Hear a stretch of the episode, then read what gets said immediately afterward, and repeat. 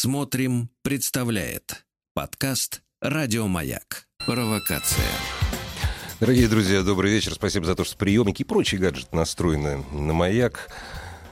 Я бы мог сказать, что меня зовут Игорь Ружинков, но это абсолютно не важно. Дел, дело не во мне. Сегодня радиостанция «Маяк» начинает э, цикл программ, я уверен, которые вам понравятся, и главное, они будут очень нужными. Программу будет вести человек, которого, в общем-то, заочно знает вся страна после э, феноменального успеха сериала «Триггер». Научный консультант э, сериала «Триггер», тренер-психолог, бизнес-тренер, клинический психолог, коуч, а, кстати, еще неутомимый путешественник. Сергей на себя. Прошу любить и жаловать. Сергей, здравствуйте. Здравствуйте, Игорь, здравствуйте, слушатели, здравствуйте все. У меня несколько вопросов, э, причем вопросов сразу, вы э, сразу поймите, я в психологии не разбираюсь. Мне не надо? Нет, потому что у нас же все разбираются во всем. А, это во всем. Вот я честно говорю, я в психологии не разбираюсь. Угу. Вот. Поэтому вопрос, что называется, из-под бороды. Вопрос первый. Кой черт вас погнал на эти галеры? Это, правда, хороший вопрос. И я могу сказать, что я всегда рассказываю историю, начиная с того, что психологом я был не всегда. А чем я только в своей жизни в этом смысле не занимался. Понятно, что толком а, не отучившись когда-то, потому что это были 90-е годы, я поступал, бросал, бросал, поступал и так далее. В итоге я решил заняться бизнесом, и все было, в общем-то, неплохо с бизнесом, и я получил образование даже в, в этом направлении. Но, вы знаете, к 33 годам так уж случилось, что совпало. Ну, совпало. Совпало, да, абсолютно да. совпало. Да, к 33 годам я вдруг понял, что а, а я больше не могу так жить. А, и, и произошло это так интересно. 15 лет назад интернет был не такой, как сейчас. И одна из моих одноклассниц, она, мы, мы растерялись все угу. в результате, ну, так сказать, разъезда из славного города Баку. Вот. И она выставила в интернете мою фотографию на одном из сайтов, где мы общались. Э, и она очень долго грузилась, я помню. Я у себя в кабинете, сидя в кожаном кресле, загружал эту фотографию, она очень долго грузилась. Я вышел там на балкон, что-то поговорить с кем-то и так далее. Возвращаюсь, и вдруг вижу свое лицо, где мне, соответственно, 15 лет. Вот, и мы как раз планируем отъезжать э, в такой всесоюзный комсомольский поход. Мы ездили по всем городам. И вдруг я понял, что я смотрю так на себя и понимаю, что я даже близко не исполнил ни одной мечты мальчишки 15-летнего, перед которым лежал абсолютно весь мир. И тогда я начал просто вспоминать, о чем я мечтал, что же я хотел. И это понял, что удивительная вещь, Сергей. Ведь очень многие, особенно кто в 90-е не исполнили, а, ну это виноват этот, этот, этот, причем поименно перечисляли, угу. кто виноват, кто угодно, да. только не я. Да. А вы подумали про себя. Вот как раз потом только я подумал А-а-а, про себя, потому вот. что когда я начал совсем с этим разбираться, я вдруг, э, ну, я действительно винил развал Советского Союза в том, что я не исполнил ну, да, да, своих да. желаний и мечт, так сказать. Ага. И только тогда, когда я научился, когда я в процессе своего обучения, в процессе прохождения разных трансформационных программ, психологических программ, я вдруг понял одну простую вещь. Конечно, я могу взять ответственность не за то, что я развалил Советский Союз. Я его не разваливал, хотя можно и так подумать. Если бы вы взяли ответственность, вы вышли... В психиатрию знаете, пошел. Бы. Не, не, не, во-первых, толпы были бы народы сейчас около а, дверей. Это да, это да. Ну вот, тогда я понял просто, а что я сделал не так. И я понял, что я сделал не так. Э, я-то мечтал быть э, человеком, ну, как сказать, я, я мечтал сделать, создать успех в своей жизни как специалист в чем-то, а начал заниматься бизнесом. Ну, в общем-то, и бизнес в 90-е годы был тот я еще помню, бизнес. Я да? занимался. Ну. Конечно. И я перестал спать. Я не спал, прям вот практически не спал, я потерял сон. Я ходил все время по врачам там и так далее, и так далее. Но в какой-то момент я вдруг вспомнил, что, слушай, ну я же, вот если посмотреть, я все время читаю книги по философии, по религии и психологии. И меня никогда ничего другого не интересовало. Но с перепугу начал заниматься не тем в 19-18 угу. лет, да. Ну вот так я и пришел, в общем-то, к тому, что я подумал, а может быть мне все-таки стать психологом? И заниматься тем, что на что самом деле мне нравится, да? Да, да и так да. я пришел к психологии. Начал вести тренинги, начал обучаться, писать диссертацию, начал, ну, закончил институт, соответственно. Ну, разумеется. Все, понятно. все, все очень удивлялись, э, как бы крутили Ну, да. пальцем, какой, зачем. Зачем это нужно? Вот. Единственное, что об этом, так сказать, могло бы сказать, просто когда там я был совсем молодой в э, студенческом возрасте, я работал в психбольнице санитаром. Это как бы самый близкий был мой подход к Ну да. тому, что можно Ну, назвать психологией. Дорогие друзья, несмотря на то, что там корни, в общем, одинаковые, но психиатрия и психология вещи, в общем, такие разноватые. Они, конечно, разные, безусловно, но у них, как вы правильно сказали, корни тоже так иначе одни, да, да. да. Это как раз был тот самый Да, да, период, да. когда в Советском Союзе позволили вообще существовать психотерапии. Да. Не психиатрия, да, а да, психотерапия. Да. Вот смотрите, мы сейчас с вами разговариваем, Сергей, в 2022 году. Э, Это я себе напоминаю. Еще 20 лет назад разговоры о том, значит, э, там Федя, или даже не Федя, а Маша, а, и как ты с этой проблемой борешься? Ну как, как? Ну слушай, у меня работа... То есть разговор о психологах 20 лет назад считался, ну, ну по- не постыдным, ну, а- мы всегда свои проблемы решали на кухне с другом, гробе печени, все такое. Э, и Да. Да, конечно. То есть не решали, мы их множили на самом деле. Вот. Сейчас это абсолютно нормально. И, кстати, успех сериала э, «Триггер», который вы консультировали, как научный консультант, как ученый, говорит о том, что, ну, наконец-то наше общество повернулось к тому, к чему эти болезни, эти недуги нельзя лечить самому. То есть, наконец-то мы поняли, что Мерседес очень сложный автомобиль, и лучше самому туда не лезть, а отдать специалисту. Наконец, то же самое происходит с психологами. Но, в отличие от... Опять же, я в этом не очень хорошо разбираюсь, вы меня поправьте, если нужно. В отличие от эм, большей части психологов, которых я вижу, вы предлагаете свою уникальную методу. И название программы у нас, в общем-то, такое, ну, слегка скандальное, слегка, хотя для вас абсолютно научно. Да, потому что э, когда мы приняли решение вообще, в принципе, делать этот сериал, и, соответственно, мы с Сашей Ремезовой, шоураннером и автором идеи всего этого, обсуждали, когда она меня спрашивала, как и что. Я, безусловно, посмотрел э, большое количество кино о психологах и сказал, слушай, это самая скучная профессия, какая только может быть. Если мы будем показывать, как человек сидит э, в кабинете и разговаривает с другим человеком, там нет кино. Да? Давай тогда мы сделаем это вот, ну, как мы покажем то, что можно действительно максимально кинематографично, а самое главное, драматично показать. Это провокативный метод.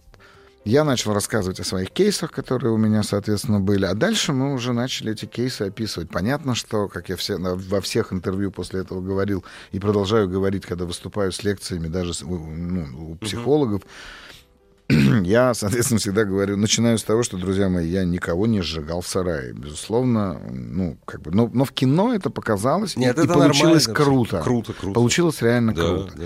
Я бы не стал говорить, что это моя методика, безусловно. Ну хорошо, хорошо. это- Мы все на чьих-то плечах Да, стоим. да. Но это методика, которой вы успешно пользуетесь и развиваете. Мне её. кажется, Вот так, да. вот Мне так. кажется, да. И поэтому для меня слово провокация просто, знаете, как я, я работаю точно так же и с самим собой. Да? Я с детства э, больше всего на свете не любил бояться.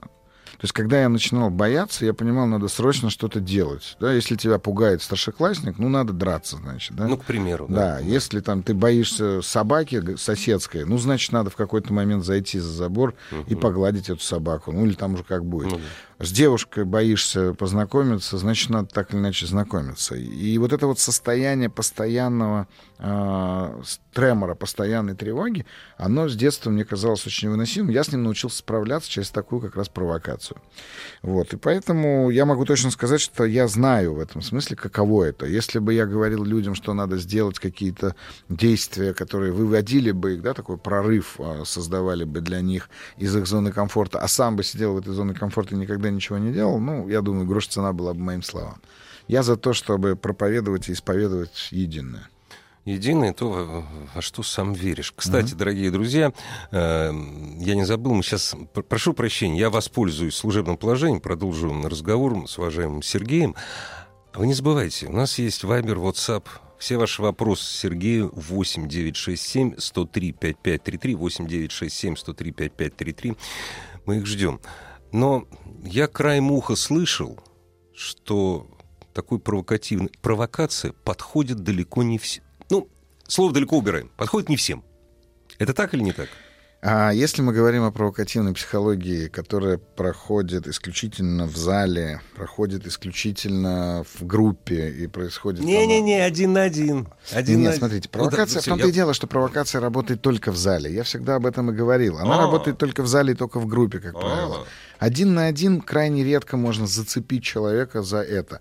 И опять-таки, все зависит от глубины этой провокации. Провокация есть вызов. Вопрос заключается в том, что мы вызываем на себя. Да, это вызов- вызвать огонь в этом смысле на себя. То есть э, подходит это не всем. Ну, я бы не сказал, что это не всем подходит. Тот же самый, все-таки отец-основатель э, провокативного метода Форелли, он работал с людьми с гораздо более серьезными заболеваниями, чем мы себе можем представить. И, в общем-то, писал на этом большое количество разных трудов, вел, э, соответственно, листы больничные Мгм. и так далее. Поэтому я бы не сказал, что прям совсем не всем, но, друзья мои, э, мы должны же знать, куда мы идем в этом смысле. Когда мы идем к э, стоматологу, ну, нам надо понимать, что нам будут лечить зубы, да, условно говоря. Вот, и поэтому да, и, и да, и нет. А, То есть, если человек внутренне не хочет, то точно не надо. Но тут надо еще понимать, что человек внутренне не хочет, его никто не спровоцирует. А скажите, вот как специалист, Мгм. как профессионал, к вам приходит человек. Вот каждый из них знает, что он хочет. Или все-таки ваша задача это вытащить?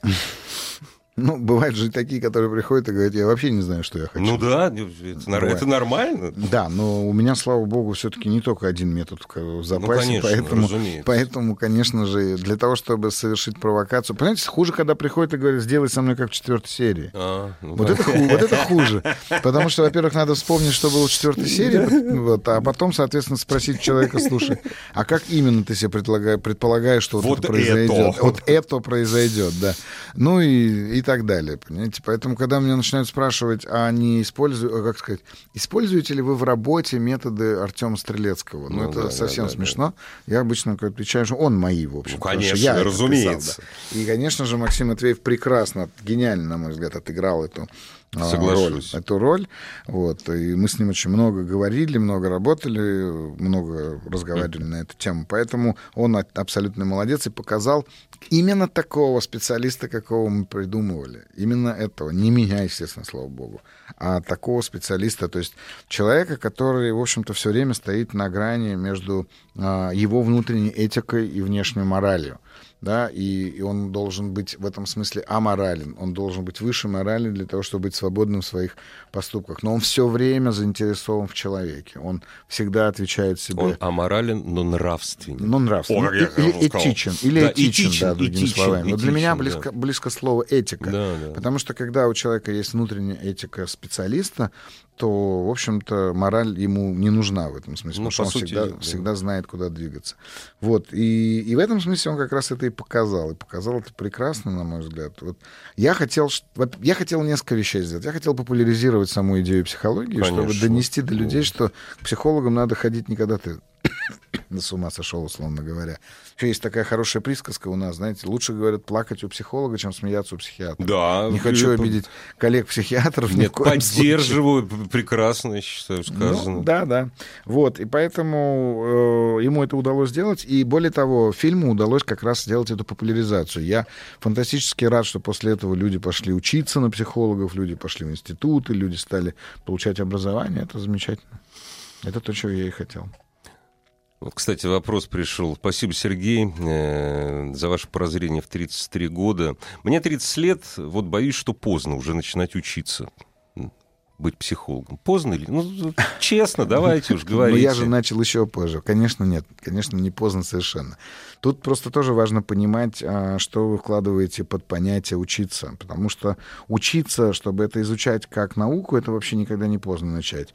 Но если вы хотите стать специалистом, а потом я задам вопрос, вы хотите стать специалистом хорошим, а потом я задам вопрос, вы хотите стать высококлассным, высокооплачиваемым специалистом, то есть какие вы надежды а, и, и чаяния. И цели вообще. И цели с этим, ставишь, конечно. Просто поучиться можно когда угодно. Для себя вообще не важно, в каком возрасте. А если вы хотите стать специалистом, друзья мои, я абсолютно убежден, что если получилось у меня, это точно может получиться у всех. Золотые слова. Вот, Ульян, не забывайте их. Вопрос, опять же, от радиоведущего из Москвы. Скажите, вот радио... Не, вы не смотрите, радиоведущий угу. из Москвы это я. Я это понял. А все-таки к вам...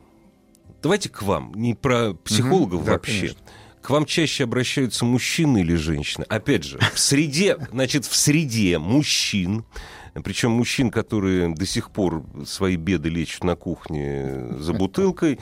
Не, ну это, ну это, это женские дела, это, это не наше. Ну вот расскажите, как это все? Вот мужчины, женщины, какие цели, какие задачи у тех, у других? Ну, э, я же, во-первых, как сказать, не буду рассказывать, конечно же, о целях и задачах э, своих клиентов. Конкретных безусловно. не надо. Конечно, конечно. конечно.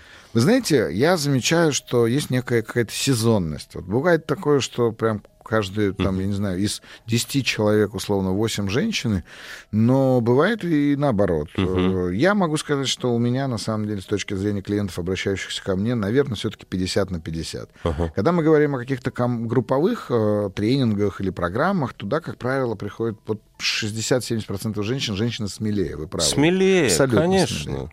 Я еще, знаете, что хочу сказать? Меня за это не любят, они еще и умнее. Простите, я вот я просто на этом я живу так, я знаю, что женщина умнее. Не буду спорить. Да, женщина смелее, поэтому смелее, они приходят. То есть ну угу. и для мужчин все-таки, понимаете, вот эта стигма, а, что если ты пошел к психологу, ты, ты слабак, да, да, она да, сильнее, да, потому да. что э, женщина в этом смысле м, понимает, что она может быть слабой, а, бывают ситуации же, когда а, женщина, ну, я не знаю, там, она сходила там, на какую-нибудь программу, на тренинг, неважно, или пришла она к специалисту, она, вот, она столкнулась с этим, она потом приходит и рассказывает об этом своему мужу, он ей может сказать, так я же тебе всю жизнь об этом и говорил. Ну, да, да, и, да, и так да. тоже может быть. Поэтому тут вот важно понимать, что когда мужчина приходит, ему некуда с этим пойти, как правило. Он не пойдет к другу и не скажет, что я был у психолога. Ну, да. Хотя, вы знаете, я все чаще наблюдаю, это очень интересно интересная такая а, тенденция. Тут недавно сижу в одном а, модном ресторане, где двое мужчин сидят молодых, и один другому говорит, да это нормально, братан, ну, да. я хожу там, Вася ну, да, ходит, да, Петя, мы все ходим, иди. И они разговаривают о психотерапии. Это прекрасно. Мне кажется, а я, знаете, мне вот не то, что не стыдно, может быть, кому-то поможет. Я всю жизнь э, до этого года. Я был в себе уверен, то есть, ну, я железный, со мной uh-huh. ничего не происходит. У меня все клад, то есть, вот что бы ни происходило, я ледокол uh-huh. такой. Вот. Потом у меня случается несколько событий в моей жизни очень неприятные, ну, не, не, очень неприятные. И где-то примерно недели через две после этих событий, ну, я их пережил, я даже к рюмке не прикладывал, все было нормально. А потом у меня что-то сердце скачет, по утрам кортизол ведрами прет просто. Ну, это уже страшно. То есть, uh-huh меня шатает, меня головокружит, что-то что страшное. Разумеется, я иду в поликлинику, в хорошую, у нас хорошая страховка. Меня обследуют два космонавта. Mm-hmm. И тут я понимаю, так, а я же где-то когда-то читал про панические атаки. Mm-hmm. То есть, я к чему говорю? Если бы, когда у меня это началось, я бы, да не то, что начал, когда у меня произошли вот эти события, если бы сначала я пошел к психологу, и, ну, я назову это так, полечился бы, у uh-huh. меня бы uh-huh. этого не было. Вот этого самого страшного месяца за последние мои 20 лет. С большой долей вероятности да. так. Скорее, да. скорее всего, мне бы помогли. Угу. Вот. Вот, вот так вот. Да, потому что психолог э, смог бы показать вам как раз-таки тот факт, что ваше э, мышление, оно является, в общем-то, доминантой в этом состоянии. Все голова. Да? Все, все голова. Да, все оттуда. А неудачи у вас бывают? Ну, конечно, бывают. Как я у любого под... профессионала. Я не подхожу. Я вот лично могу не подойти к человеку. Он приходит, смотрит на меня, я ему не подхожу. Такой а, тоже вот бывает. так? Конечно. Да?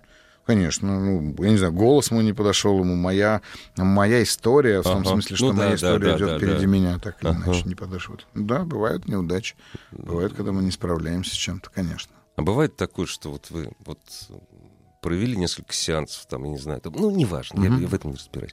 Вы, yes, я это сделал. Это вот так, я думаю, каждый раз, когда что-то происходит, каждый раз, когда у человека возникает сильный инсайт, когда человек ага, начинает ага, менять свою жизнь, я понимаю, зачем я делаю это. И, может быть, даже вспоминаете тот день, когда вы... Когда реш... принял это решение, когда да. Я его помню, как сейчас. Дорогие друзья, мы продолжим после новостей спорта. Вайбер, WhatsApp 8967 103 5533.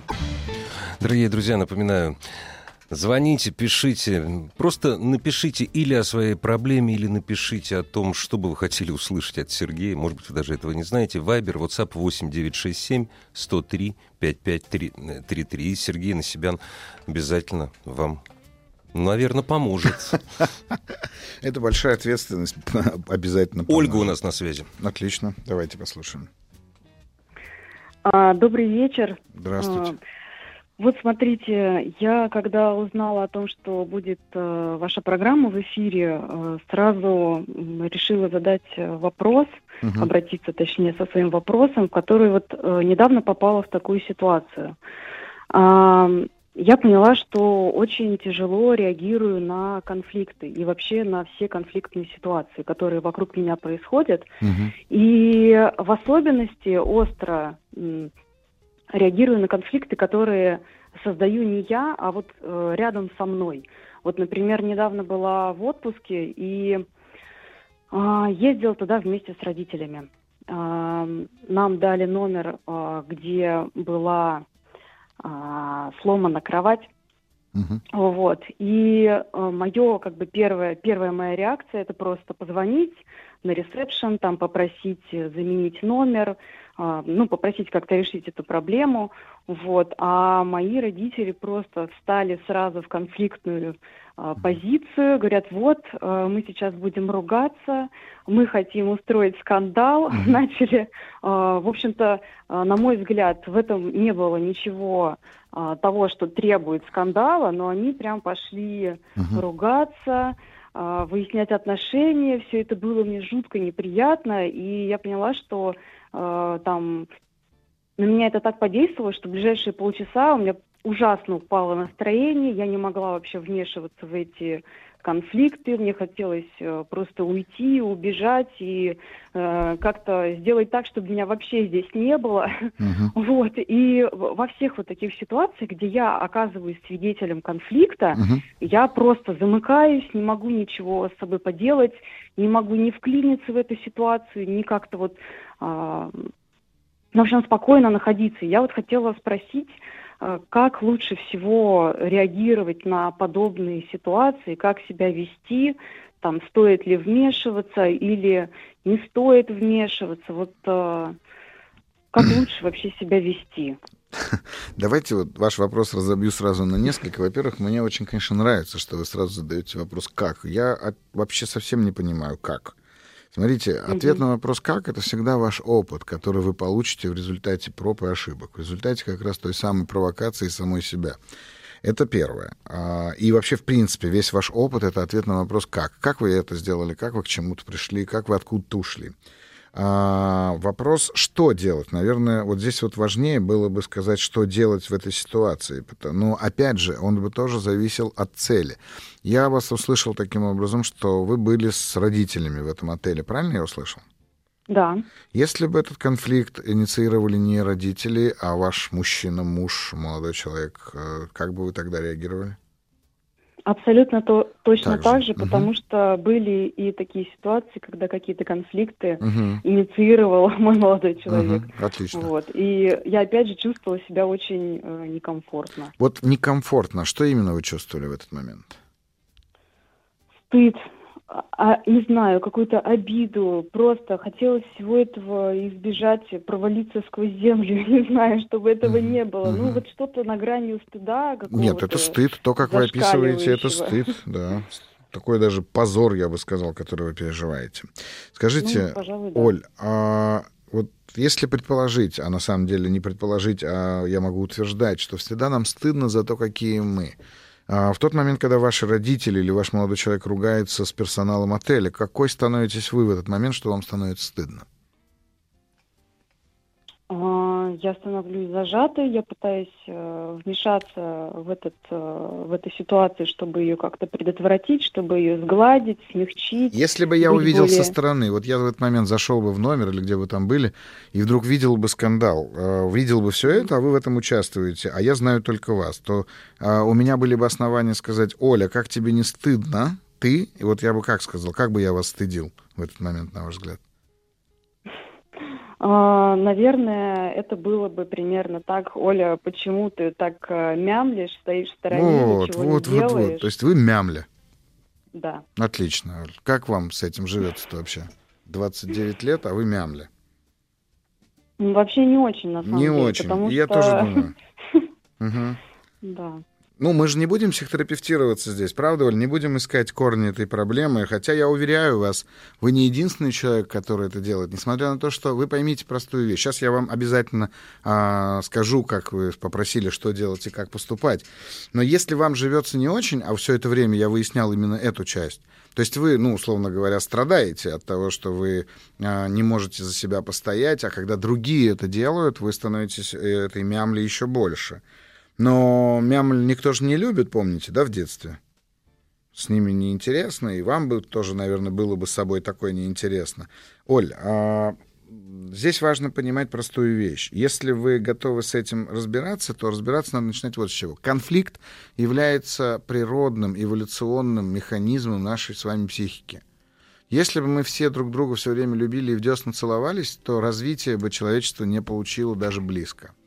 А поскольку, поскольку это такой, знаете, как природный а, инструмент, то я могу говорить о том, что он не просто природный, а он очень инстинктивный. И мы, конечно же, боимся за себя, когда вдруг у нас э, из нашей теневой части, из нашего бессознательного начинают лезть наши инстинкты. И в этот момент активизируется наша, так назовем это, совесть. Да? Психоаналитики сказали бы суперэго. Вот ваша задача на самом деле расширить спектр э, эмоций, которые вы переживаете до момента, где вам необходимо вступать в конфликт. Сейчас я поясню. Без mm-hmm. агрессии вы это не сделаете. А вот почему-то агрессия у вас подавлена. Почему подавлена, наверное, вы знаете. Хотите, скажите мне, кто и что, э, так сказать, заставил вас убрать вообще эту функцию из вашего характера? Ну, то, что она у меня подавлена, это я сто процентов знаю, потому что я всю жизнь как-то избегаю всех конфликтных да. ситуаций, стараюсь на них не идти. Это я понимаю, но, если честно, природу пока, ну, вот так очевидно не вижу. Ну хорошо, вот перед кем вам было бы стыднее всего за проявление не мямли, а вот если бы вы на самом деле сагрессировали, треснули бы тарелкой об стол, там, я не знаю, кулаком по столу, вот вообще как-то проявили бы свой характер именно агрессивно, перед кем вам было бы неловко в большей степени? Ну, даже не знаю, если честно. Хорошо. Потому что мне кажется, что все мои близкие готовы принять э, даже а, ну, меня в том состоянии, когда я буду злиться, там, что-то разбивать, там, и все такое, поэтому как-то не могу даже выделить перед Попробуйте разыграть такую сцену перед своими близкими. Я хотел бы, чтобы вы посмотрели на их реакцию, а, что с ними произойдет в этот момент. Вы знаете, я вам порекомендую очень простую вещь. Вы можете же просто ходить, например, а, ну вот вы же ходите там, я не знаю, в какую-нибудь столовую, в кафе, в ресторан, правда, в парикмахерскую, в конце концов. Э, вы возьмите и начните честно а, прям говорить о том, что вам не нравится. Вы еще там еще не надо ругаться, там не надо ссориться. Ваша задача просто начать научиться говорить себе о том. Знаете, когда вам, вас спрашивают, вам все понравилось, а вы скажите, все понравилось, кроме. Ну и отметьте, что именно вам не зашло. Не знаю, может быть, было пересолено, пережарено, переварено, или постригли вас чуть короче, чем вы хотели бы. Вот ваша задача находить эти моменты, где у вас есть а, какое-то недовольство, маленькое, которое можно вне конфликта, можно просто о нем сказать, вам не надо конфликтовать. Вам нужно научиться сначала это просто говорить. И когда вы этому научитесь, э, я точно бы рекомендовал вам, знаете, возьмите кого-нибудь из своих друзей или подругу, или маму, папу, неважно, кого угодно, пусть они будут свидетелями этого, и устройте какой-нибудь такой небольшой скандальчик в каком-нибудь ресторане, чтобы вам обязательно в результате этого скандала подарили десерт, например. Попробуйте, попробуйте. Это безопасно достаточно, но, но при этом это работает. После чего вы можете от этого десерта отказаться, если не хотите поправляться. А можете принести свои извинения администрации, как вам будет угодно. Угу. Хорошо, ну, ладно. Вот это и будет ваша провокация. Спасибо, Оль, за звонок. Да, спасибо вам. До свидания. Мне представилось, Сергей, представляете, вот вы сейчас не разговариваете. Я с, с очень большим интересом слушал и вдруг в конце того, что вы сказали, она вам говорит, вы знаете, Сергей, вот мне так все понравилось, что вы говорили, кроме, кроме... вот этого, да, этого, да, да. этого. Это да. было бы самое да, лучшее, да. что могло бы быть, абсолютно точно. Кстати, опять же, пользуюсь, случ... Э, пользуюсь служебным положением, это из личного, в смысле, это не я спрашиваю, просто мне пришел вопрос, угу. пускай Сергей скажет, Существует ли э, кризис среднего возраста у женщин, и что с этим делать, вообще что-то тут а, ну, вот у нас знаете, вот две с половиной минуты есть до 50. Я бы не стал говорить, что он существует, потому что вообще, в принципе, я думаю, что с тем, что меняется сегодня в культуре, да, мы же все находимся все время в культурном дрейфе. Я думаю, что в матриархате точно существует кризис среднего возраста у женщин. А в э, той степени феминизма, которая у нас сегодня есть, э, он просто его еще нельзя назвать, его еще не исследовали и не изучили как феномен. А может ли женщина вообще, в принципе, оказываться в личностном кризисе такого формата, как то, что мы называем, ну, когда мужчина покупает да, красную да, машину, да, мотоцикл да, да, и молодую да, любовницу да. заводит? конечно, может, конечно, может. Почему? Потому что эта женщина с большой долей вероятностью будет каким-нибудь топ-менеджером компании, там, бизнес-вумен, а, я не знаю, государственным служащим на большой позиции, да, то есть это будет женщина в мужском, скажем так, энергетическом и психическом а, эквиваленте и поле. Вот, поэтому я думаю, что да, у такой женщины это может произойти. Но э, в целом, как с чего мы начали, что женщины мудрее и умнее, они в этом смысле чутче к себе. Да, и эта чуткость, которая и есть на самом деле женская составляющая, основная, по сути, природа, она как раз-таки позволяет женщинам обходить все эти элементы. Кроме случаев, конечно, уже чисто физиологии с ну, гормонами, конечно. там, где они не всегда могут с этим справляться. Того, чего вот у нас нет. Хотя вот кортизоловые волны, да, ну, вы, да. испытали а, на себе. Оказывается, бывает конечно. и у мужчин. Конечно. То есть, наверное, наверное, если бы я был женщиной, я бы спросил, так мне на это не обращать внимания, на само вот это вот, вот, вот кризис среднего, вообще не обращать на это внимание или как? Ой, нет, я, знаете как, мне настолько, я, я готов по косточкам это разбирать, как вот, я не знаю, цыпленка табака, когда обсасывают маленькие косточки, потому что, на мой взгляд, а, личностные кризисы — это, наверное, одно из самых лучших, через что можно себя распознавать. Поэтому, конечно же, надо э, на это внимание обращать, но только не уходить впадить в истерию на этот счет, да, не думать, что жизнь закончена, а находить свои собственные решения того, что такое вообще личностный кризис, что такое кризис идентичности, ну, по Эриксону хотя бы просто взять там Эриксон, наберите вот в интернете. Эриксон, кризис идентичности. Там есть э, 6 или 7, я уже не помню, кризисных моментов, которые вам очень много о себе расскажут. Поэтому нет, оставьте это.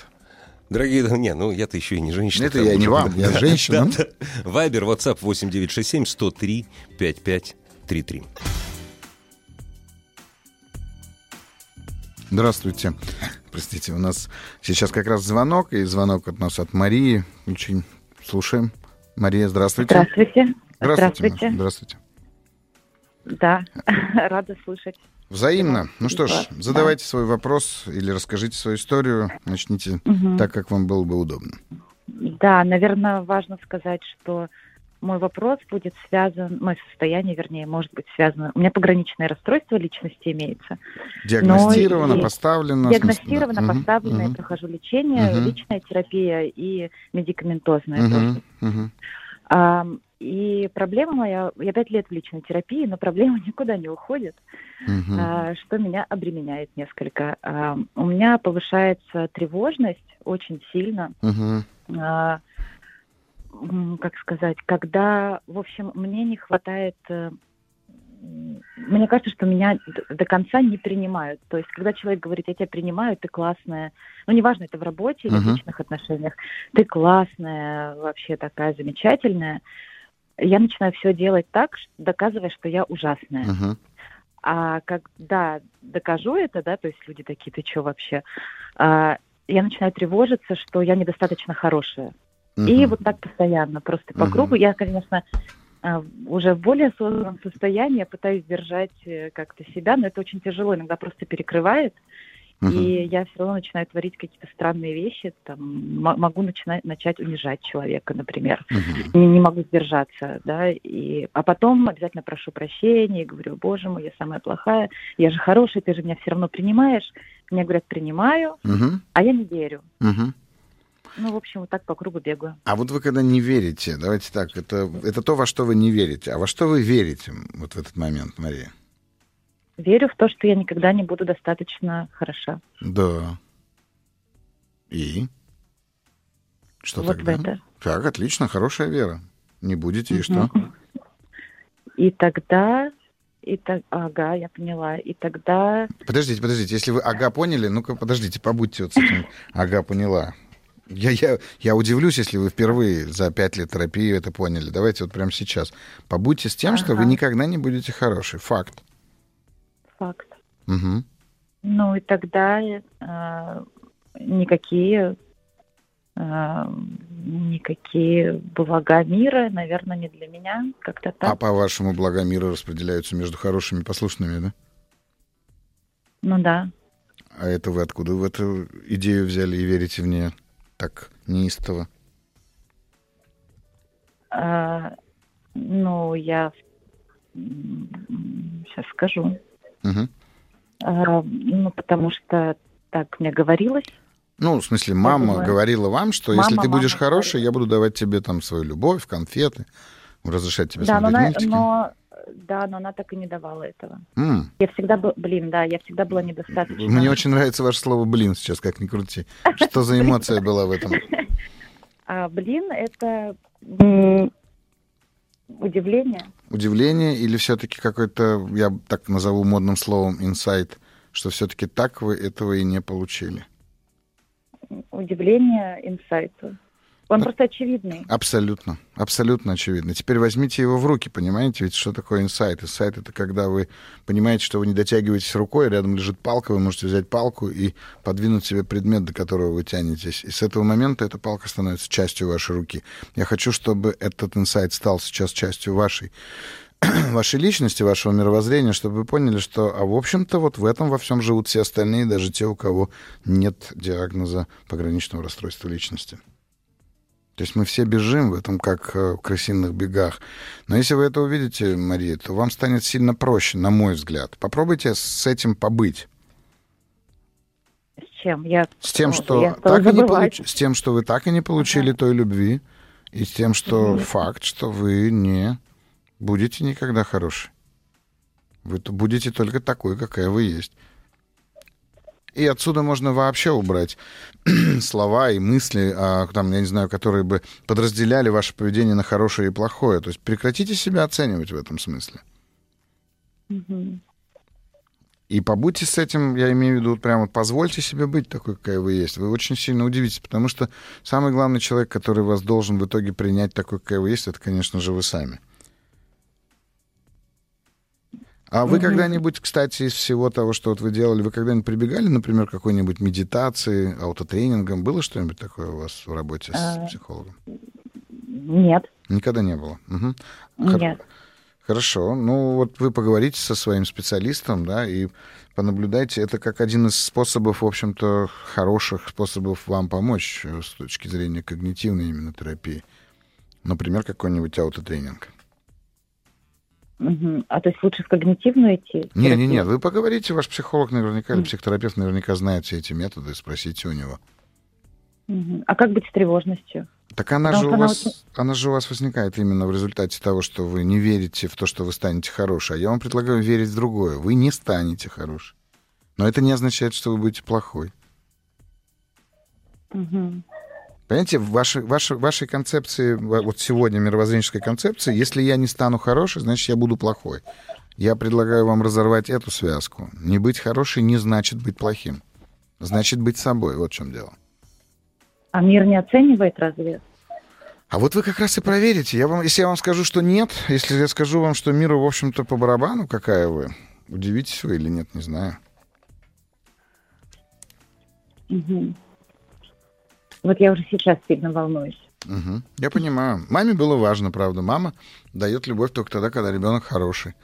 Но все, теперь вы уже сами достаточно взрослая женщина, чтобы стать для себя и мамой, и подругой, и всем кем угодно.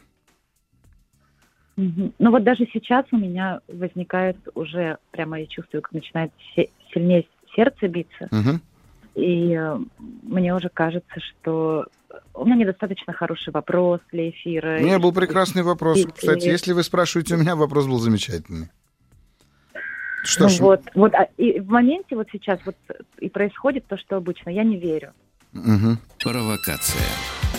Ну что ж, добрый вечер, дорогие радиослушатели. И мы с вами на волнах канала «Маяк».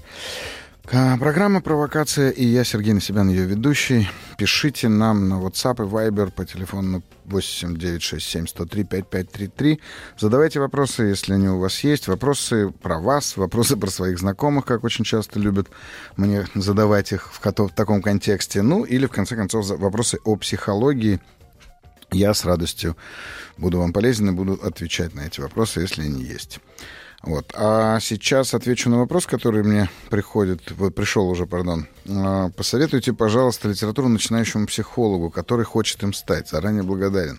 Это вот как раз о том, о чем мы говорили в самом начале сегодняшнего эфира, о том, что много людей сейчас действительно выбирают для себя эту профессию как основную или как новую, то есть меняют профессию, меняют свое направление в жизни, деятельности. Смотрите, друзья, в этом смысле я точно вам порекомендую, для того, чтобы поймать вот этот вот флер романтики психолога, конечно, это Эрвин Ялом. Но имейте в виду, по нему нельзя, конечно же, учить психологию. Как а, после триггера был прекрасный мем, где один человек другого лупит и говорит, где ты учил психологию? Говорит, по триггеру. Вот ни по триггеру, ни по ялому, конечно, учить психологию не надо. А вот когда вы уже начнете учиться, тогда вы уже выберете для себя направление, ну и тут уже можно будет... Начинайте с российской советской школы э, наших, в общем-то, прекрасных преподавателей. Я думаю, что будет проще всего. Ну, вот, так скажу. Так, ну что ж, а, хотелось поговорить, в принципе, сегодня и о том, почему вообще, в принципе, мы запускаем эту программу, а, что я вижу в ней полезного и, наверное, о чем я буду в этом смысле говорить. А, работа с психологом — это не всегда означает работа с проблемой или работа с болезнью, да, потому что сегодня наша жизнь настолько обострена с точки зрения причин для тревожности, а очень часто бывают беспричинные тревожности и тревожные расстройства, и а, панические атаки, а еще очень часто люди любят ставить себе сами по себе диагнозы без а, похода к специалисту.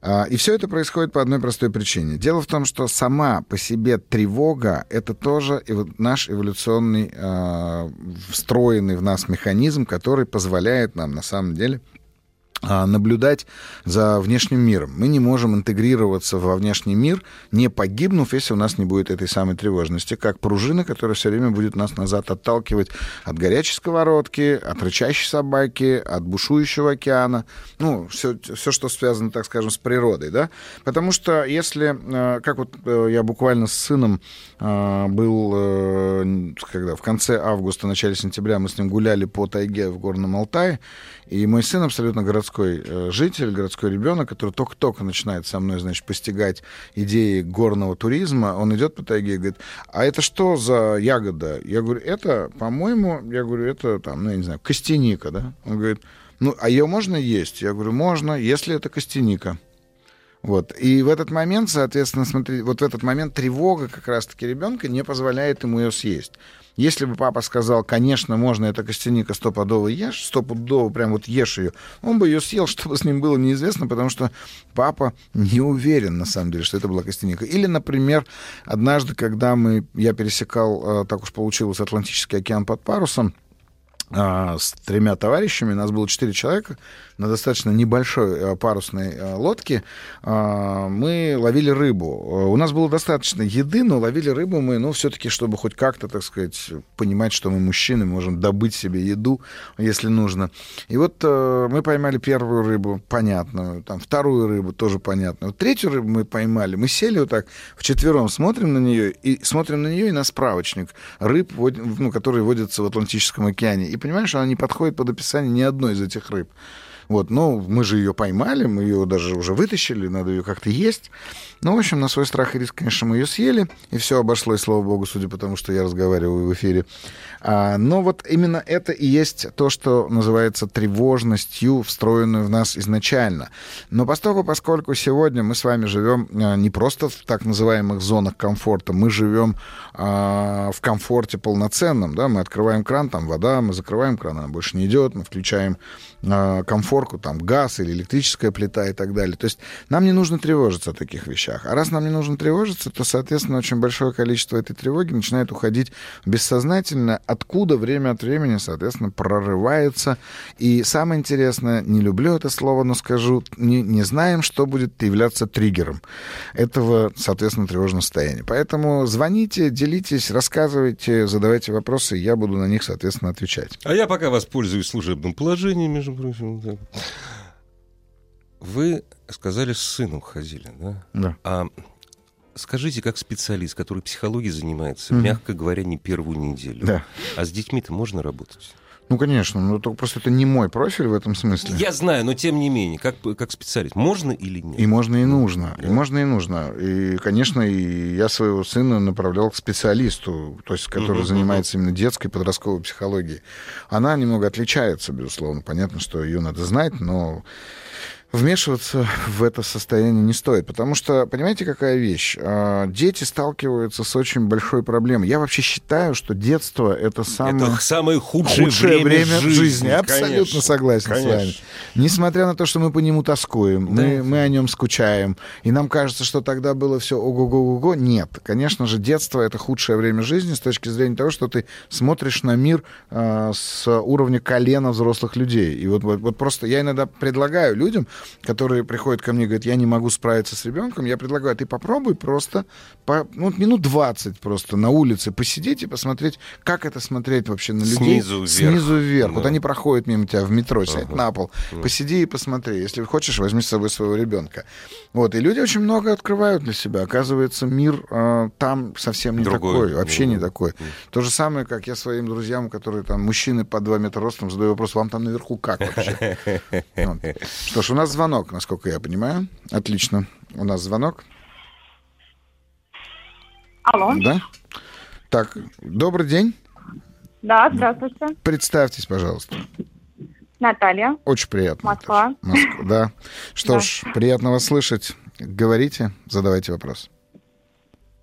А, ну, мой вопрос был следующий. А, а, муж пережил онкологию. Угу. Вот. А, я, я вообще оптимист по жизни. я под, все это, весь этот момент я его поддерживала. Uh-huh. Вот. А, у нас был сложный период, адаптация, он отказывался от психологов.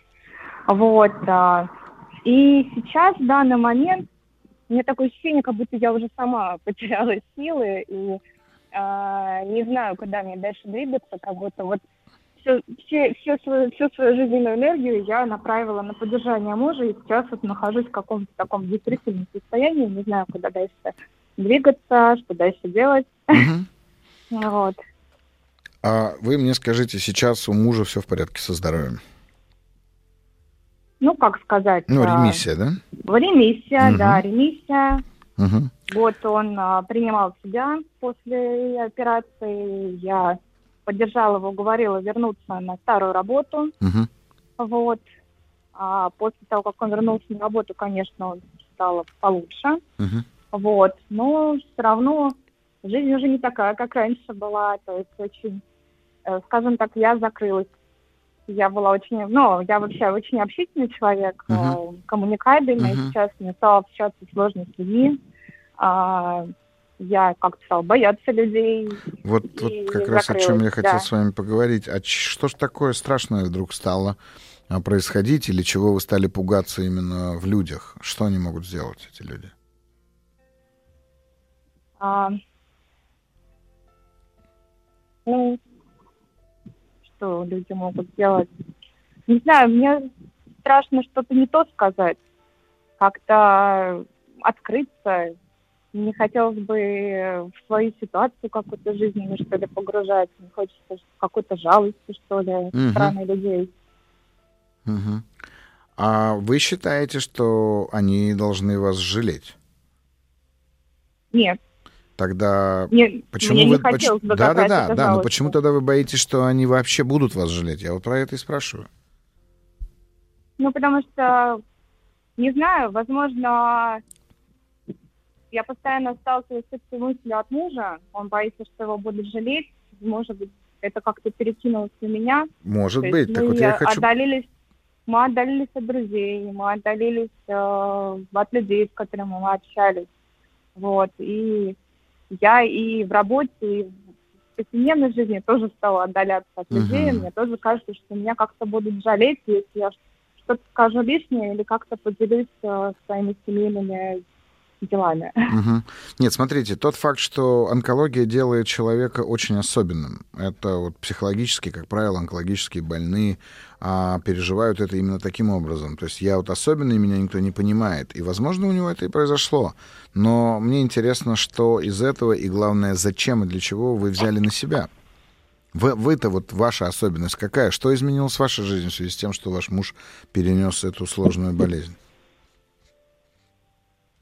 А, груз ответственности. Какой? А, ну, я основной сейчас добытчик в семье денег. Так, Вот. У меня маленький ребенок. Так. У меня, получается, я воспитывала, у меня очень много вопросов на будущее, как, э, как э, рас- растить, где денег взять, и, Мгм. и вот такие вот вопросы жизненные. Мгм. Потому что от мужа я не требую а, ничего, то есть я не требую, чтобы он нашел более высоко- высокооплачиваемую работу. Я рада за него, что он хотя бы вот где-то. А почему вы стали столь снисходительны к нему? Все же вроде как прошло. Он в ремиссии.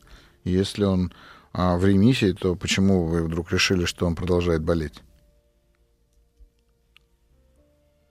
Ну, скажем так, я не давлю на него, да, я не, не требую, чтобы ты пошел на работу, там, у нас не хватает денег, хотя понимаю, что у нас их не хватает, то основной, основной доход это мой. Да, Наташа. на мои деньги, да. Из того, что я слышу, я слышу, что Мгм. вы злитесь и не позволяете себе этой злости. Ну, отчасти, может быть, где-то она злость это и есть. А разве, ну разве не ее вы подавляете? Ведь депрессия это как раз-таки говорим, как вы вначале сказали. Если мы не говорим о клинической депрессии, то депрессия возникает в результате того, что какая-то эмоция подавлена. Смотрите, тот факт, что вы можете позволить себе злиться, не означает, что вам надо из этой злости, там, я не знаю, разбить э, посуду дома, да? Это, это совсем это не означает. Очень важно ведь научиться осознавать, отдавать себе отчет в том, что эта эмоция существует. И если вы будете учиться этому, то в какой-то момент вы научитесь еще и не просто как бы с ней жить, вы научитесь ею делиться, вы научитесь ее проживать и говорить о ней, и говорить, потому что у вас получается с мужем сейчас табуированная тема. Тема табуирована очень простая. Вы устали, вам трудно, вам страшно, но вы на него не давите. Не давя на него, вы начинаете давить на себя внутри. Вот и все. Да, отчасти так. Потому что у меня к себе требования завышенные. Ну, то есть я понимаю, что я начинаю переживать, э, пытаюсь найти новую работу. Мне страшно идти на собеседование, мне страшно общаться с другими, там, с новыми людьми. Но, с другой стороны, я очень этого хочу. Ну, смотрите, а, при этом есть проблема, а вы ее не обсуждаете. И вот оттуда начинает, соответственно, возникать недостаток вашей энергии. Вот, вот там вы закрываетесь. Вот вы не хотите, чтобы люди, окружающие вас, увидели именно эту часть, которую я сейчас вам подсветил. Но ведь это же вы, это же сейчас происходит с вами. Да. Понимаете, потому что э, если вы испытываете эти эмоции, то вы же начинаете, они начинают цеплять одну за другой, да, то есть, например, вы начинаете страдать от того, что, возможно, вы упускаете время, что вы не реализуетесь, там, я не знаю, как специалист, как женщина, или не делаете того, чего вы хотите. Но все это начинает возникать из-за того, что вы сейчас не, не говорите с вашим супругом, просто честно. Мгм. И это все, что сейчас необходимо сделать. Это первое, что необходимо сейчас сделать. Ну, говоря с ним, я как-то боюсь, наверное, обидеть Конечно, его. боитесь. Ну, конечно, боитесь. И вы даже, Да, может быть, да. обидите его. Ну и что? Ну, он же точно не кисельная барышня, правда же? И то, что у него была онкология, совсем не, не перестает... Он не перестает быть мужчиной. Да. Он не перестает быть надежным вашим партнером. Он не перестает быть много чем. А вы внутри себя включили сейчас зачем-то роль мамы, которая помогает всем и вся. Вот и все. Слишком много на себя тяну, да? Конечно. Поверьте вы, вы можете вполне себе строить с ним отношения там, где вы женщина, а он мужчина. Там, где вы жена, а он муж. Ну, просто поговорите с ним об этом. И тогда, возможно, он увидит, что ему, может быть, и правда стоит сходить к специалисту. Ему, может быть, стоит позвонить в эфир, а не вам. И разбираться со своими вопросами. У каждого из вас, ваш, ну, как сказать, ваша персональная ответственность в этом вопросе. Вы не можете взять на себя его и никогда не сможете переложить на него свою собственную ответственность. Мгм. То есть этот груз ответственности у меня блокирует, и поэтому мне становится сложно общаться с людьми и двигаться дальше. Только не груз обсудить ответственности. Наташ, только не груз ответственности. Блокируете вы свою собственную злость. И не хотите, чтобы люди узнали о том, что вы можете быть злой. Не хотите, чтобы люди узнали о том, что вы можете быть раздраженной. Я понимаю, но первый человек, от которого вы это скрываете, это ваш муж. Поэтому прямой, Мгм. искренний разговор с вашим супругом, это первое, что необходимо сделать, это то, где клубок начинается, и значит, как следствие, он там и закончится. Да, я вас услышала. Хорошо. Спасибо вам большое за звонок. Спасибо. Сергей, вот очень интересный вопрос. Э, Мне он интересен, это к вам все-таки или к психиатру? Здравствуйте, как, на- вот видите, как найти своего психолога. Была практика посещения специалиста по поводу моих психических атак, где мне предложили ходить на танцы. Состояние ухудшается, трясет от всего. Муж предлагает ложиться в клинику неврозов. А, ну, смотрите, э, это вопрос не к психиатру, это вопрос вполне себе в пределах психологу. нормы. Это вопрос к психологу, к психотерапевту, Мгм. к патопсихологу. Э, Смотрите, предложили ходить на танцы. Можно ходить на танцы, это тоже вариант, так работает. И можно даже исцелиться при помощи этих танцев. А, И даже то, что состояние ухудшается и трясет от всего, это тоже может быть, потому что может сначала быть хуже, для того, чтобы потом стало лучше. Здесь вопрос, э, наблюдаете ли вы в этот момент, при, ну, как бы доверяете ли вы своему специалисту. А, Понимаете, как найти своего психолога? Ну, такой странный вопрос в, том смысле, что вам психолог, с одной стороны, должен был бы быть симпатичным. Слушайте, сейчас я хихикс допущу. Я вспомнил фильм «Аватар». Это к вопросу о триггере. Так. А как я узнаю, что это мой дракон? Он Да. захочет Он тебя те- убить. Абсолютно. Вот именно это то, куда я вы прям сняли с языка. Потому что, в общем-то, наверное, самое лучшее желание, ну, как сказать, которое возникает э, в посещении психолога, это сбежать от него, да, или захотеть его убить. Ну, то есть это, это когда твой, именно твой психолог Да. хороший. Да, да, да, да. И тогда вы понимаете, что ваши отношения с ним построены не не на том, что он вам сопли ваши на кулак наматывает, да, а что он действительно на вашей стороне, он стоит на вашей стороне, а, и он за вас борется в этом смысле. Вот, поэтому продолжать ходить на танцы, слушайте, ну, правда, может быть, просто не ваш метод на самом деле. А, Не пытайтесь найти психолога по принципу симпатии. Еще раз говорю, он может быть симпатичным человеком, но совершенно неинтересным как психологом. И более того, конечно, было бы здорово, если бы у психолога, и когда у психолога есть хорошая своя собственная история, да, история его терапии, история его а, там, я не знаю, работы, история того, как он справляется с собой, ну, то есть и так далее. И, но это чувствуется же по, прям интуитивно. Вот ну, только так. Вот, ну, тут э, вопросы, смотрите, я, вы задаете вопросы, помогите найти психолога или психотерапевта, ну, тут я, к сожалению, не, я бессилен. А для этого мне надо вас видеть, мне надо вас слышать. По радио это не да, работает. по радио это не работает.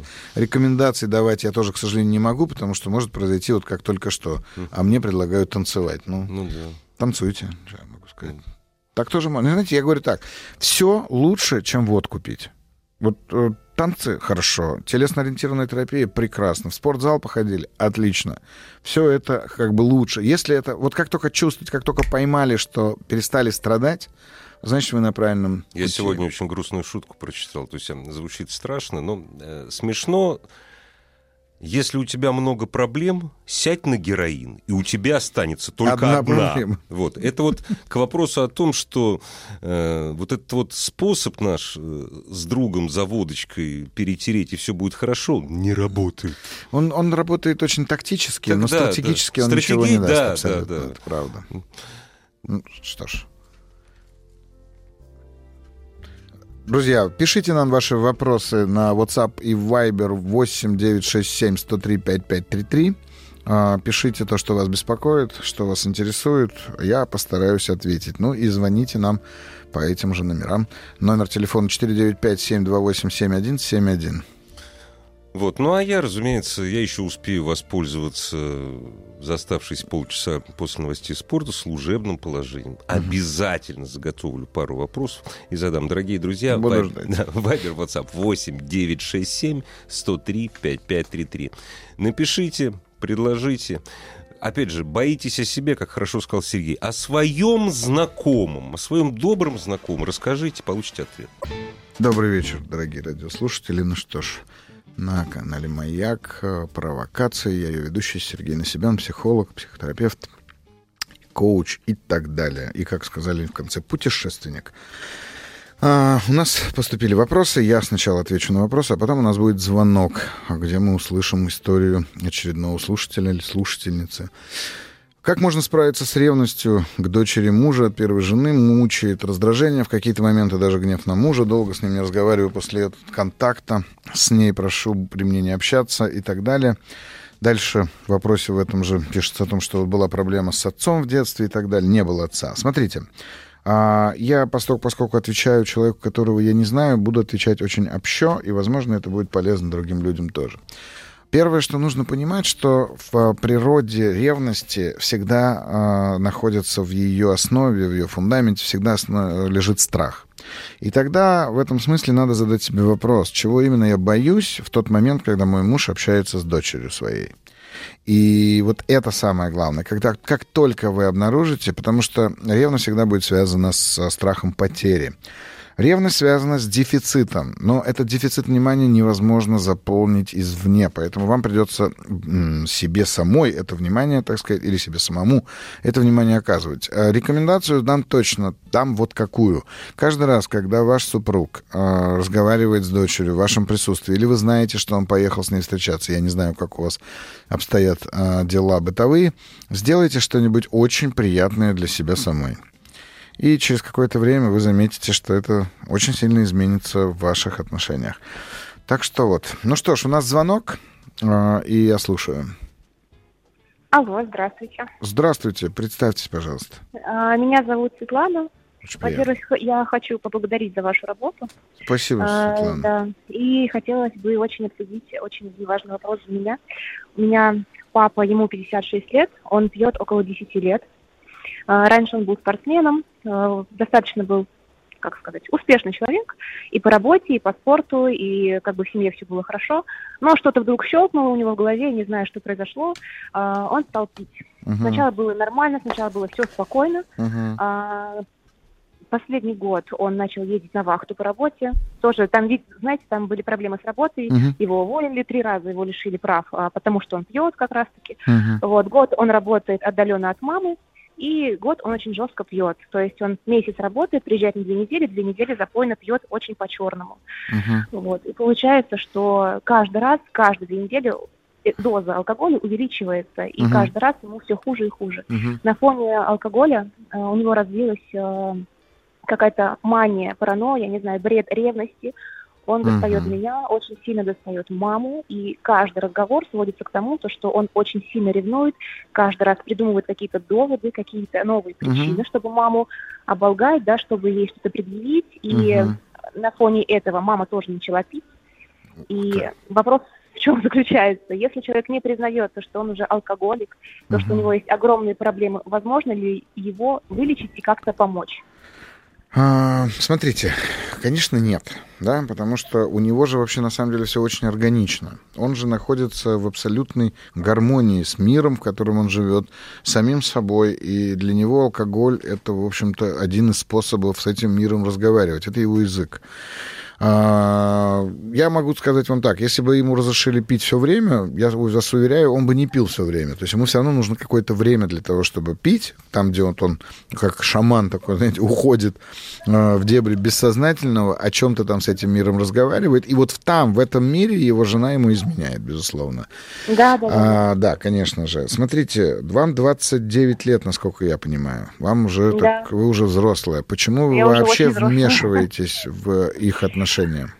Знаете, я бы не вмешивалась. Если но... бы если бы они, что папа, что мама, мне дословно все не пересказывали. Я пыталась их как-то, знаете, э, остановить, э, говорила, что мне это неприятно, что мне это не нужно, что из-за них у меня нет своей личной нормальной жизни, угу. и что я не хочу в это вмешиваться. Но да. это не останавливается и обрубить все, так как я их дочь, и то, что ну, у меня такой характер, угу, то, что я не могу бросить их, ну не получается. Не, бросить я вы не их могу. можете, вы не хотите, это я понимаю. Ну, я как бы ну не хочу, потому что мне очень жалко. Конечно. И, как бросить, я не знаю, я не понимаю. Либо я помогаю, либо нет вообще, либо вообще не общаюсь. Свет, я не предлагаю вам их бросать, заметьте, я не сказал этого слова. Я предлагаю вам перестать быть мусоропроводом для их ну да. а, непережитых эмоций и их каких-то проблем, которые у них возникают. Вот это я предлагаю убрать. Смотрите, до тех пор, пока вас не попросили о помощи, ваша помощь, скорее всего, с большей долей вероятностью мешает, нежели помогает. Вот о чем я говорю. Ну, то есть, пока он не просит, и пока... А вы не сможете ничего сделать, конечно, конечно, не сможете. Пока он не попросит вас о помощи, ничего не произойдет. Более того, понимаете, здесь же еще важный момент такой, если вы говорите, что он не признает, он же просто так расслабляется. Я не знаю, как он это себе объясняет, он так расслабляется. Двухнедельный запой, да? Он расслаблен. Он уже, уже и на работе пьет, там уже угу. это все. Не, ну это понятно, что это все будет выходить за пределы его контроля, и в какой-то момент это сорвется. А почему мама не уходит от папы алкоголика? А, очень странная причина. Мы прожили 30 лет, что скажут люди, и очень жалко терять эти годы. И я не понимаю этого, если честно. Да, да. Я это... ей говорю, мама, уходи, ты сама хочешь, значит, это. Ты сама, значит, это признаешь, сама это принимаешь и уходишь. Это твоя проблема. Но ничего, она не решает ее. Я понимаю, да. Ну так э, все-таки, если папа зависимый, мама в этом смысле действительно за 30 лет уже стала созависима с ним. Да. В этом да, смысле. Да. Вот вам бы в это во все не лезть, Света. Вот что важно. Понимаете, смотрите, вы, вы же сейчас тоже... Вы, вот представьте себе, если бы у меня была бы, э, я не знаю, таблетка от э, этой болезни, да, я бы вам сказал, Света, я вас, значит, жду там, не знаю, в 19-15 по такому-то адресу. Таблетка стоит вот так дорого, но вы понимаете, она единственная в Москве, ее больше не найти. А, то за таблеткой приехали бы вы, а не папа, так же? Да. И когда вы бы с этой таблеткой приехали к папе, вам бы еще как бы надо было, ну, пришлось бы его уговаривать, чтобы он ее да, выпил. Да, вот да. понимаете, он не хочет от этого отказываться и, скорее всего, и не, не станет от этого отказываться. Проблема еще заключается в том, что он достаточно поздно начал употреблять, раз вы говорите, всего 10 лет. Но это не означает, что надо, ну, как сказать, надо руки опускать. Нет. А, смотрите, снимите с себя вот эту обязанность такого эмоционального мусоропровода для их эмоций. Займитесь своей собственной личной жизнью и, возможно, в какой-то, на каком-то этапе вы удивитесь, но он обратится к вам за помощью. Возможно. Потому что как только, как только вы оторветесь, потому что ну, он же понимает, что вот его транзакции с точки зрения его запоев, они достигают цели каждый раз. Вы нервничаете, вы волнуетесь, вы звоните, вы спрашиваете, вы там, я не знаю, истерите, еще что-то делаете. То есть он понимает, что все работает. Поэтому я говорю, у него все гармонично и прекрасно. А вот когда вас не будет там, где он вас ищет на ощупь, да, в пьяном угаре, вот тогда у него, возможно, появится ощущение пустоты и не, ну, неполноценности в этом смысле его собственной жизни. И, может быть, тогда есть шанс, что он а, попросит вас о помощи. Да, это, это правда так, потому что когда он приходит в себя uh-huh. после запоя, ему становится плохо, и тогда он понимает, что что-то не так происходит. Uh-huh. Еще один важный момент, то, что очень страшно, что в этом запое он может причинить не только ну, как бы психологическую травму мне, маме, но и физическую, потому что уже какая-то агрессия все равно проявляется на фоне этой ревности той же самой. Поэтому я и так, если бы не было вот этого, понимаете, вот этой жестокости, я бы была спокойная на самом-то деле. А Понимаю, я вас понимаю, того, но вот я... здесь как раз-таки вопрос вашей смелости. Я поэтому и говорю, выберите себя, выберите свою собственную жизнь, Света. Вот о чем я говорю. Перестаньте mm. жить его жизнь. Да, это точно. И это очень часто происходит, когда человек э, с зависимым поведением просто требует, чтобы его жизнью жили другие люди. Так и попадаем мы в созависимые отношения. Поэтому выбирайте себя, Свет, правда. И будьте готовы к тому, что он придет к вам за помощью. Это единственное, что вы сейчас можете сделать. А если он придет да. когда-нибудь, то, вот, на мой взгляд, самое, самое оптимальное, самое эффективное э, способ лечения — это группа анонимных алкоголиков. Поэтому, если да, надумаете, да. то только так. Спасибо вам большое за звонок. Хорошо, спасибо, спасибо, что были большое. в эфире. Вам спасибо. Спасибо. Да, всего хорошо. Да. Итак, у нас вопрос. А, я зачитаю вопрос. Добрый вечер. Как считаете, действительно ли психопаты абсолютно безнадежны в плане установления нормальных человеческих отношений? Если это член семьи, и дистанцироваться. Или, ну, в общем... А, про психопатов можно говорить долго, можно говорить смачно, можно говорить вкусно, потому что, конечно, психопатия или психопатология в этом смысле одна из самых интересных тем психологии. И поверьте мне, как сказать, у психопата есть огромное количество талантов, но зачастую отношения ему просто не нужны. Потому что в этом смысле я вообще утверждаю часто, что здоровым людям отношения не нужны. Потому что 99% наших отношений мы строим на основании наших невротических страхов, невротических каких-то комплексов и вообще в целом неврозов. Потому что нам нужны люди, чтобы нам было не так холодно, не так голодно, не так скучно, не так страшно и много чего не так. А психопат, его нельзя назвать здоровым человеком, но ему не нужны отношения, потому что ему и без вас хорошо, приятно, здорово, интересно, весело и много чего с ним там связано. Поэтому я бы не стал а, говорить о том, что он совсем безнадежный, но быть интересным психопату вот это труд. Поэтому, если сможете, то особенно если это член вашей семьи. А, но, с другой стороны, если вы чувствуете, что это начинает причинять вам боль, если это начинает причинять вам реальный вред, ну, вот вы написали про дистанцироваться просто, и тогда, да, тогда стоит дистанцироваться, потому что очень часто психопаты строят отношения таким образом, что вы хотите жить э, жизнь рядом с ним, потому что его жизнь вам интереснее, но, скорее всего, вы в этот момент забыли о себе. А, спасибо. А, что ж, я поделился с невесткой, что скучаю по внуку, ребенку, дочери. Она сказала, что я люблю этого внука больше, чем ее детей. Я пояснила, что воспитывала его, и он жил со мной, я привязана.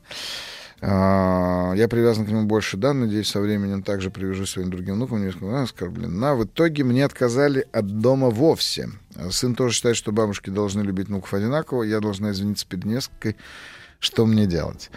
А, вам не делать ровным счетом ничего, вы имеете право любить как угодно, кого угодно, сколько угодно и когда угодно, и сами выбирайте, в общем-то, для себя меру этой любви и выражения.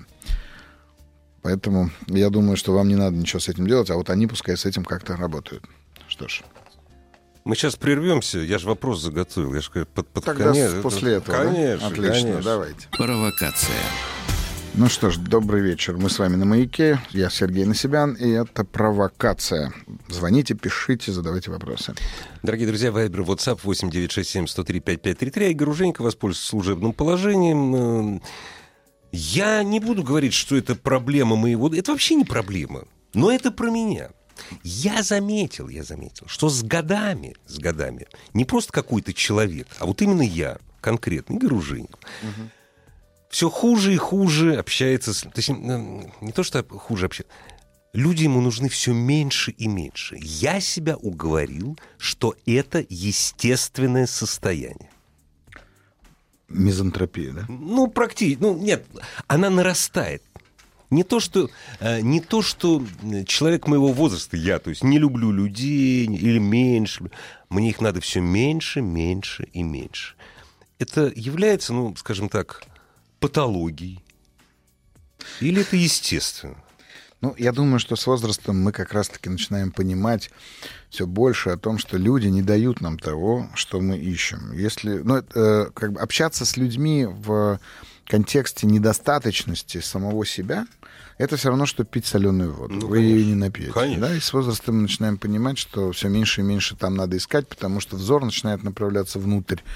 А если человек еще и адекватно, как вы, образован и, так сказать, развит, да, да, да, то, соответственно, к этому возрасту у нас с вами начинают все больше и больше философских вопросов, которые не требуют ответа, они требуют самого вопроса, uh-huh, да, uh-huh. быть в этом самом вопросе. А вы понимаете, что вопросы эти, ну, как сказать, вы не найдете ответов на них у кого-либо только внутри, внутри только себя. у себя, да. Поэтому это в этом смысле на- нормально. Знаете, я помню, есть такая история, по-моему, про Диогена, когда он сидел в своей бочке, к нему пришел, а он был известен своей мизантропией, да, вот ну, этой, да. и к нему пришел товарищ, значит, стал рядом с ним и говорит, слушай, Диоген, ну вот хорошо у тебя, правда. Вот хорошо, что ты ушел за границы города. Вот там город, там суета, а у тебя тут хорошо.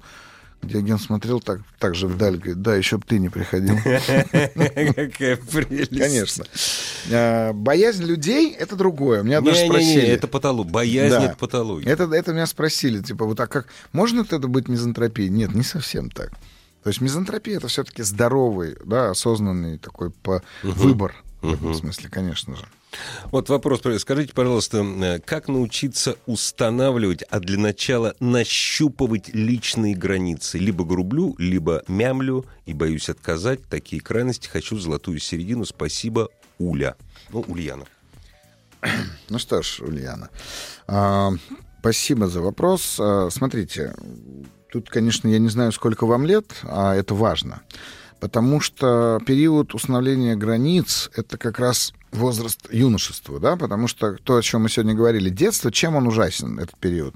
Потому что э, вся коммуникация со взрослым миром, другими словами, взрослого мира с тобой, построена на том, что они постоянно пытаются сбить твои границы и, самое интересное, разрушить твою собственную целостность. Потому что если ты вдруг будешь целостным, э, с устойчивым каким-то стержнем внутри, то тебя невозможно будет сделать нормальным, что называется, человеком, тебя невозможно будет воспитать. Все воспитание построено на том, чтобы границы нарушить и э, уверенность Слепить человека... то, что конечно, хочешь. Да. Уверенность человека подбить. Потом у нас появляется появляется то, что Ницше описывал как э, период, когда ребенок становится таким львом, да, такой период льва. А, и это, это период, когда мы начинаем агрессировать, когда тестостерон зашкаливает, когда у нас, соответственно, пубертат, да. А, там надо сжечь на прополую, надо сжечь во всем, потому что это, знаете, такой момент, когда когда это, я, я всегда это рассказываю, что это период, когда человек в первый раз сталкивается с э, проблемой, заключающейся в том, что взрослые не делают того, что требуют от тебя, так, и, соответственно, запрещают тебе делать то, что делают сами. И это категорическая несправедливость, и там надо, опять же говорю, сжечь на прополу и рубить на всю. Если вы в тот момент не справились с этим, да, то есть вы не смогли тогда отстоять себя, то сейчас вы можете пробовать по-разному, но золотую середину вы найдете только тогда, когда вы обнаружите, а что вы чувствуете в момент, когда ваши границы нарушены. Более того, вы можете еще и обнаружить, что вы здорово нарушаете границы других людей. Поэтому пробуйте, ищите, тестируйте, никак по-другому. Но все внимание на то, что я чувствую. Что ж, у нас... Э, а, это Уля прислала нам э, ответ, сколько ей лет. Да, Уля, я плюс-минус предположил именно столько. А, у вас просто затянувшийся подростковый, видимо, период. Ну и вообще сейчас у нас, как сказать, у нас, э, как у нас растянулось все, время. У нас да? все смешалось Да, детство сейчас, теперь да, до 21. Да. Там, Иногда именно. и чаще. Мне да. жена говорит, что и до 56 у некоторых индивидуумов. Мне недавно сказали, что у меня осень молодости. Мне очень а, хорошо. Мне Это очень хорошо. понравилось. Вообще, да. вот вопрос э, Уля, знаете, Сергей, Уля молодец, что она этот вопрос задает. Ну, судя по всему, Конечно. она его и себе задает. Конечно. Вот этот вопрос устан, вот установки, установления, извините, границ, ну, как правило, мы его пропускаем. А это очень важно. Понимаете, какая штука? Этот вопрос, более того, он важен, потому что мы через него на самом деле и нащупываем. Вот ну, тот конечно, факт, что Уля да. задала вопрос, это важно да. находиться в вопросе. А вот это еще моя граница. Вот угу. здесь я вот почему я говорю направить внимание на чувства, потому что золотая середина будет там, где я позволяю себе чувствовать. То есть мои эмоции не невыносимы. Угу, То есть угу. я способен с ними справляться, да? И тогда я понимаю, что если вы положите ручку вот здесь, угу. я еще ок. Если вы положите Уже ручку все, здесь, то да, со мной да, начинает что-то да, происходить. Да. И вот момент я еще могу немножко волноваться, но справиться с этим. Uh-huh. А вот когда вы положите ручку передо мной, тут я уже не справляюсь. Ну, тут все уже, да, беситься. конечно. Так что вот а, именно это. Что ж, а здесь вопрос у нас, э, который, я не знаю, успею ли я ответить на него. Не можем зайти в городскую... Нет, наверное, это уже следующую программу, потому что э, вопрос большой, вопрос важный. Что ж, друзья мои, э, смотрите, психология — это ведь э, наука о нашем душевном состоянии в этом смысле. А оно бывает разным, и поэтому я настаиваю, звоните нам а, в эфир, а, пишите, а, пишите по Вайберу, соответственно, 8967 103 5533. Мы будем отвечать на эти вопросы. Звоните по телефону 495 728 7171. И это была программа «Провокация на маяке». Я был с вами Сергей Насибян, ее ведущий. Мы с вами увидимся через неделю в это же время, 17.00. Ну, а я хочу, на самом деле, поблагодарить радиостанцию «Маяк» за то, что мне предоставлена была такая возможность познакомиться с Сергеем. И Спасибо мне большое. Приятно. Спасибо вам огромное. Еще больше подкастов «Маяка» насмотрим.